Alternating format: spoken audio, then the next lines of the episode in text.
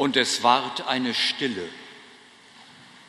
Liebe Gemeinde, wie wohltuend, ja befreiend und beruhigend zugleich die Stille sein kann, erfuhren die Jünger, die der Gefahr des Sturmes und des hohen Wellenganges ausgesetzt waren, nachdem Jesus Wind und Wogen bedroht hatte.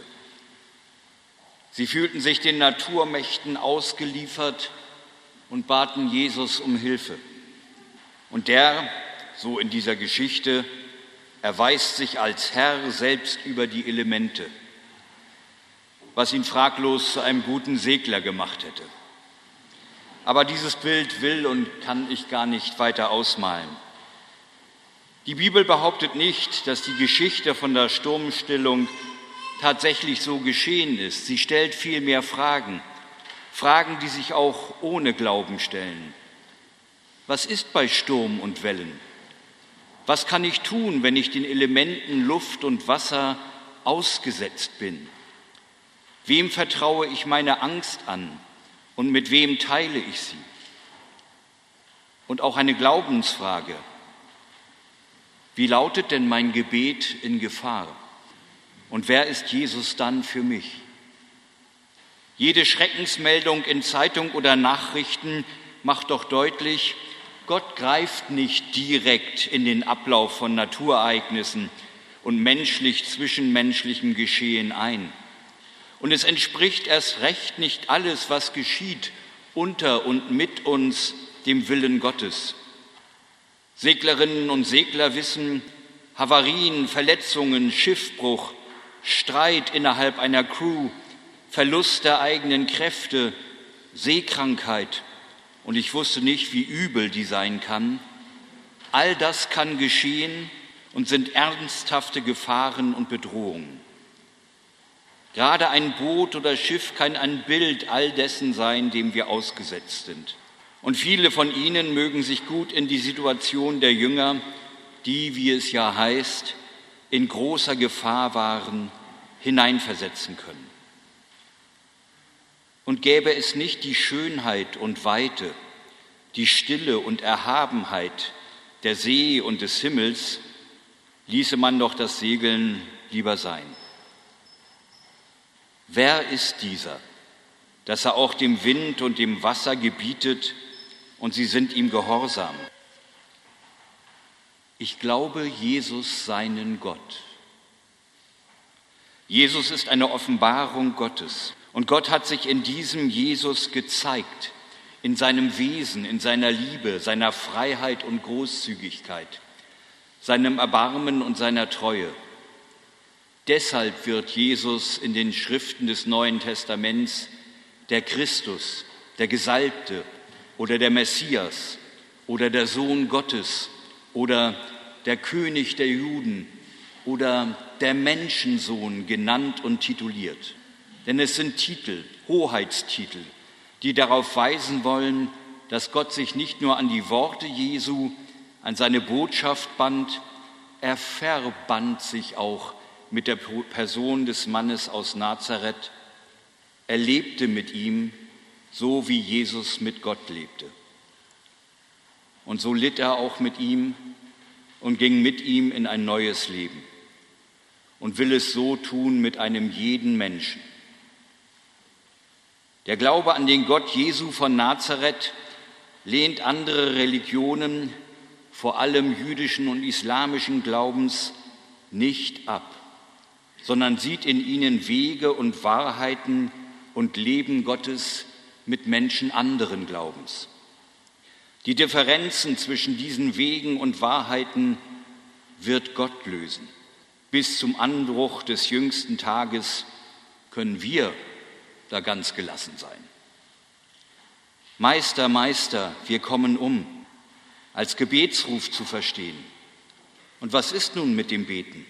Dietrich Bonhoeffer hat in seinen Aufzeichnungen für einen Jugendlichen geschrieben, die Kraft des Menschen ist das Gebet. Beten ist Atemholen aus Gott. Beten heißt sich Gott anvertrauen. Und hierbei ist mir der Begriff Atemholen aus Gott wichtig, denn er macht deutlich, dass Beten in verschiedensten Formen geschehen kann.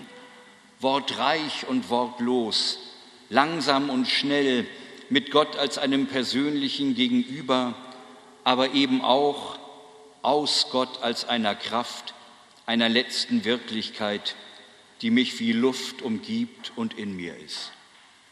Stille, Betrachtung, Meditation können genauso Gebete sein, mit denen ich mich einer Kraft öffne, wie das Reden mit Gott als einem Freund, dessen Kraft ich als Gegenüber spüre. Und wenn es um ein Gebet in Gefahr geht, dann halte ich mich an den Satz Albert Schweitzers. Gebete ändern nicht die Welt, aber Gebete ändern Menschen und Menschen ändern die Welt. Und so kann auch ein Gebet in Gefahr meine Zuversicht stärken und meinen Willen kräftigen. Das ist schon viel. Zugleich mag es da eine Resignation geben, die dem Gebet nichts mehr zutrauen kann, sondern spricht, es ändert sich ja doch nichts. Milliarden von Gebeten steigen täglich in den Himmel und mit ihnen wird für noch unzählige Menschen mehr gebetet, um Heilung, um Frieden, um Gerechtigkeit, um Schutz. Und blicke ich dann auf diese Welt, dann hat sich doch nichts geändert, seit Menschen zu ihrem Gott flehen. Und es gibt doch auch Gebete, die den Himmel über uns geradezu verpesten. Gebete, die Opfer schaffen, fanatische, selbstgerechte, die im eigenen Glauben das Heil aller sehen, ohne Gott zuzutrauen, dass er allen Menschen hilft, indem er ihnen gerecht wird und sie zu ihrer Wahrheit führt. Doch was ist, wenn ich mir vorstellte, die Menschen beteten nicht, nehmen unsere Welt nicht mehr ins Gebet. Läge sie ohne die Gebete schon weitaus Ärger im Argen? Erhalten die Gebete der Menschen gar diese Welt? Erheben mit den Gebeten die Menschen ihre Häupter und lernen sich aufzurichten und aufrecht zu gehen und Oasen der Hoffnung und Felder aktiver Nächstenliebe zu schaffen? Das Gebet ist der Ort, an dem Gottes Willen seinen Anfang bei mir nimmt. Damit ist keine Identifizierung gemeint von dem, was geschehen ist und geschieht, mit dem Willen Gottes. Eine solche Identifizierung wäre ja in großen Teilen reine Blasphemie. Sondern im Gebet richten sich langsam, mühsam, widerstrebend und manchmal immer wieder von vorn anfangend, mein Denken, mein Wollen und mein Handeln auf Gottes Willen für seine Menschen und seine Schöpfung hinaus. So geht es denn um den Willen Gottes.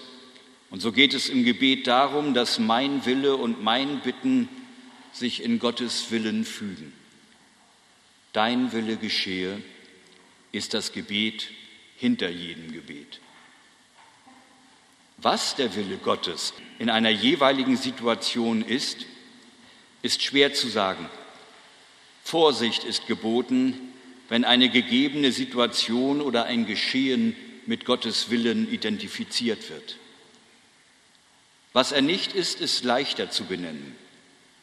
Nie kann Wille Gottes sein, was ohne Liebe geschieht und was Leben bedrängt, einzwängt, zerstört. Nie kann Wille Gottes sein, was mir die Gebetsanrede aber, lieber Vater, unmöglich macht. Stets hat Gottes Wille damit zu tun, dass sein Reich sich durchsetzt, schon in dieser Welt. Und Reich Gottes in Jesu Sinne meint den Sieg der Liebe.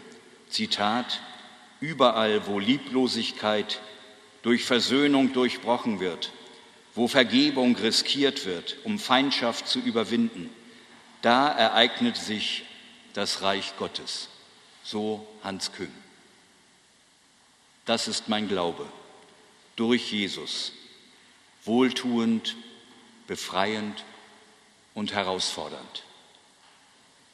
Und der Friede Gottes, welcher höher ist als all unsere Vernunft, bewahre eure Herzen und Sinne in Christus Jesus. Amen.